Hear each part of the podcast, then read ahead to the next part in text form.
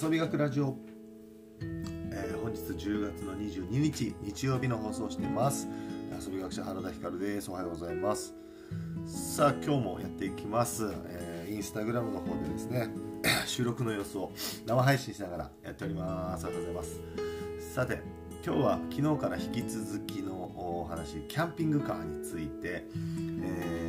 年の夏からね、まあ、僕はずっとキャンピングカーの話を欲しいとかね言ってるんですけどもでいろいろ紆余曲折あって一旦保留しててまた再熱してるんですがこのキャンピングカー昨日ね結構いろいろキャブコンとかライトキャブコンとかいろんな種類があるよっていう話をしました。で今日は引き続きで、えーキャンピングカーを活用する、えーいろんなやり方これがねちょっと最近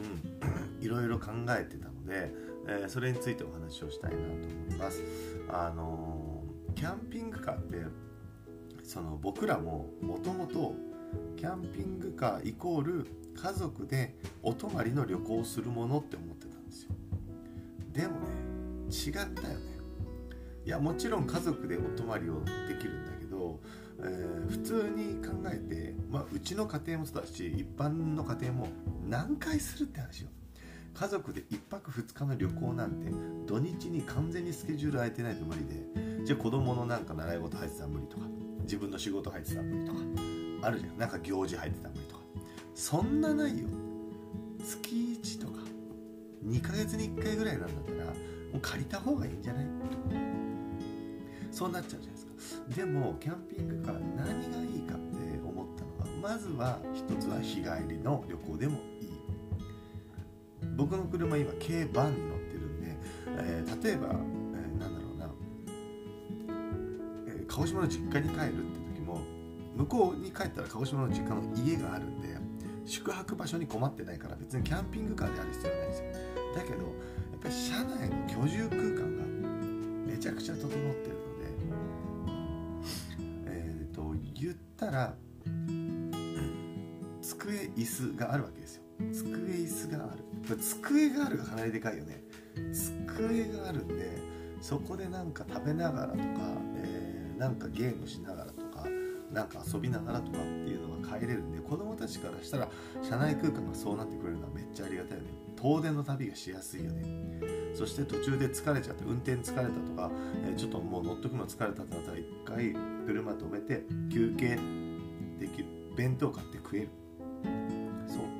普通の車で弁当食えねえ。なかなか。動きながら。難しいおにぎりは食えるけど。でも机あるのは弁当食えるからね。うんだから机あるっていうのがかなりでかいんですよ。うん。でさらにもう一個言うと一人で使うもいいなと思った。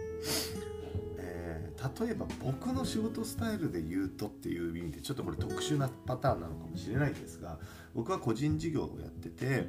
オフィスとかが、まあ、ここね自分の自宅のオフィスあとは、えー木村食堂シェアオフィス木山町にあるシェアオフィス。これが基本的には僕の仕事場なんですがキャンピングカーはオフィスになるってことですね。椅子と机があってでインターネットに関してはもうもはや今、えー僕楽天モバイルで使い放題なんで別にこれのテザリングで、えーインターネットできるわけですよどこにでも。まあまあ不安定とかってなるんだったらねあのポケット w i f i 買ってもいいし。そしたらネットもつながる。電源もある。で机椅子ある。コーヒー入れようと思ったら、えケトルコンセントを挿して入れれるうなんか食べようと思ったら電子レンジある。手洗おうと思ったら水道ある。オフィスやそうオフィスにできるんですよ。例えばで言うと僕の最近の仕事の仕方で言うと、えーそうだな。太宰府とかに高校太宰府高校の高校とのお仕事でよく太宰府に行くんですが太宰府とか行く時に太宰府高校の授業が午後にあるから午前中こっちで仕事をして向こうに行くんですよ。でもとはいえなんか、えー太宰府の、えーと仲間たちと一緒にね近くにいた方がなんか仕事とかしやすかったりもするしあとは早く行きたい時とかもあるんです早入りしたい時だったり。あとはオフィスが使えないとかっていう時もある。でそういう時に先に行ってコーヒーどっか入らなきゃ。どこがあるか。そう。カフェで仕事したらいいじゃんってみんな言うんだけど個人経営のカフェとかちっちゃいカフェは仕事しにくいんですよ。なんでかっていうとそのカフェが本当に仕事していいカフェなのかが分かんないんで事前情報として。だから行きにくいっていうのもあるし、え、行ったところでなんか気まずい。早くもうお客さん僕だけとかになってね、えー、なんかねその僕だけのためにこの人開けコーヒー一杯でずっと仕事してるとか気まずいとかあるから。チェーン店にしか行けないんですよ。で米田コーヒーとかスターバックスとかにしか行けないんですよ。だから面白くもないし、えー、やっぱスターバックスとか行くと席空いてないとかあるしそう割と困ることがあって。で最えーと、ここ最近で言うと、えー、来月11月熊本の方で大学の同窓会があるんですよ。大学の同窓会でさ僕行く熊本行くんだけど宿が高いね、まあ、11月という秋の345の3連休だからかもしれないんですけど11月3日熊本泊まろうと思ったら普通の素泊まりのビジネスでもう1万5000円以上するんですよ。で僕なんかもう同窓会とかもう酒飲みまくって騒ぎまくって楽しいなってなってホテル戻ってそのまま多分バタンキューでボンと寝て朝シャワー浴びて朝一お散歩に出てもうそのまま出発みたいな感じっすよ。モーニング食べに行こうみたいな。ってなったらそのためだけに1万5000円ってなんかむちゃくちゃもったいない気がするんですよ。だから今回も車中泊しようと思ってるんだけどただしその2日後から長崎で講演会が入っててその日に向けて遊び道具を積んどかなきゃいけないんで寝れるか分かんないです。正直この車に寝れるのかなってちょっと僕は心配してるんですが、まあ、どうにかしようと思ってます。車中で寝ようかなと思ってます。そう。でそうでしかもな長崎の島南島原に行くので一回熊本から鳥栖に戻ってくるんじゃなくてそのままねフェリーで島原に渡ってだから11月の345っていうのはもう熊本南島原っていうのにずっと家を空けるんですよ。でこの間さ2泊3日 2, 2泊ともホテルってめちゃなんか金額高い。1万5000円以上とかもう3万ぐらいするんだけど宿だけ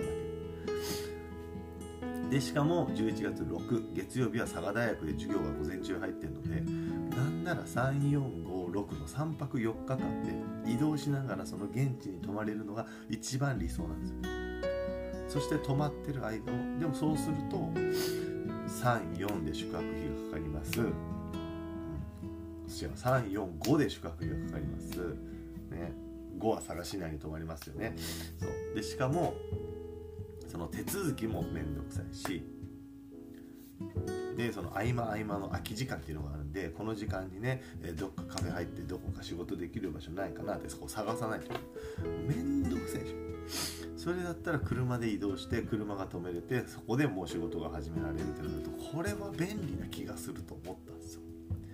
移動オフィスと考えれば便利ですよ、うん、誰かとね会いに行く時も。で友達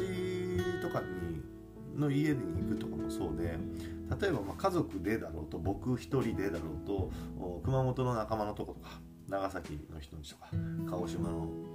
友達んちとか行った時にその人んちでさなんか飲み食い一緒にしたりとか、ね、家族ぐるみで遊んだりとかどっかご飯食べ行ったりとかした時にもうその場で泊まれるのが楽じゃないですか。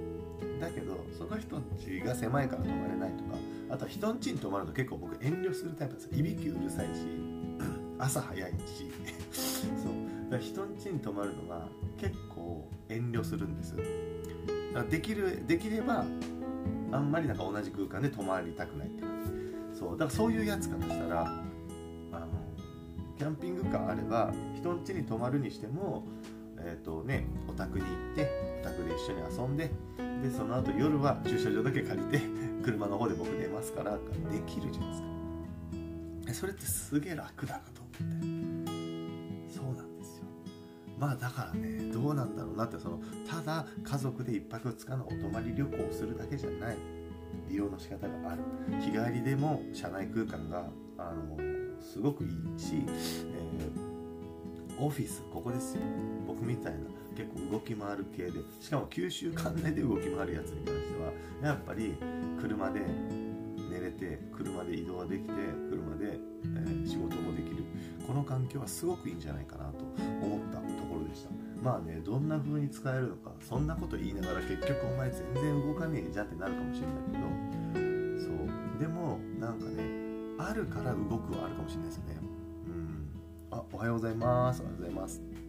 そう。キャンピングカーを持ってるから自分が動き回ろうと思うしいろんな人に会いに行こうって思いやすくなるそしていろんな人といろんな場所で会ってまた仕事がね加速するっていう風になるんだったら、まあ、すごくいい投資なんじゃないかなとは思うんですけどね。うんどうでしょうね。まあ今考えた感じはやっぱり、えー、ライトキャブコンであれば、えーと、普通のワゴン車と金額は車体価格はそんな変わらない。タイヤ価格もそんなに変わらない。もそこまで大きくは変わらない。で排気量もそんなに変わんない。1500から2000ぐらいなんで。ってなると、えー、ランクルーとか買った方がよっぽど高いんで、えー、税金もそんなに変わらない。だとしたら変わるのはやっぱり走行性とガソリンじゃないですかね。ガソリンが高い。燃費が悪いからガソリンが高いのと走行性も排気量が少ないのにいっぱい荷物を積んでるから、えー、坂が登らないスピードが出ない、まあ、この辺が別にクリアになるんだったらいいんじゃないかなって気がしますけどね。まあもうちょっとねなんか妻と一緒に探してみて、えー、考えていきたいと思います。さあ今日はですね昨日と同じく佐賀ストリートフェスタがえー、っとサンライズパーク佐賀市内のサンライズパークというところであります。えーと、今日もまた遊び場を出しております。佐賀ストリートフェスタ文化会館佐賀市文化会館の目の前の広場で遊び場出してます。えっ、ー、とね今日は時間何時から？10時から5時までやってます。そして、えー、佐賀県庁前の公園アルクスというところで、えー、それもですね遊び場を出しております。こっちは10時から4時だったかなと思います。はい、2箇所今日は遊び場を出して春田光はどっちかこう点々としてますんで探してくださいで今日はそのアルクスの方はね佐賀最高フェスっていう県庁周りの近くで佐賀最高フェスっていうのをやってたりタイフェスタイのお祭りみたいなのやってたりもするんで、えー、皆さんぜひ、えー、佐賀市内今日楽しいと思います。と夜は今日の夜19時7時から親子サッカーを鳥栖市でやります。だから僕は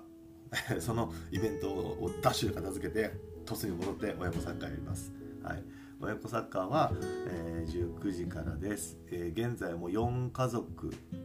5家族ぐらい参加希望が来てますので、えー、今日は結構人数も多くて盛り上がるんじゃないかなと思います、え、19時から8時まであ20時までやってますので、えー、ぜひぜひえー、と親子サッカー参加したいという方は僕にご連絡ください。おコメントいただきました。キャンピングトレーナートレーラーもありですよね。普段は駐車場あそう。そうキャンピングトレーラーもね考えたんですよね。牽引ですよね。普段は駐車場に置いといて離れの個室として使いつつ、えー、車で引っ張るってことでしょ。そうそれも考えたんですけどやっぱ牽引車ってちょっとやっぱ運転が怖いっていうのが1個ある。あるのとあとはですね僕は今キャンピングカーを自分で購入した時にできれば知り合いに貸したいんですよ、ャンピングカーを購入して、えー、知り合いとかにも貸したい。で、まあ、レンタルでねちゃんと金額設定して平日いくら休日いくらっていうのをもう普通のキャンピングカー屋さんとは全然安く。で友達とかがね借りたいっていう時に貸したいと思ってるからってなったらトレーラーだとちょっとねみんな怖いじゃないですか。初めて運転させるの怖いしっていうのがあって、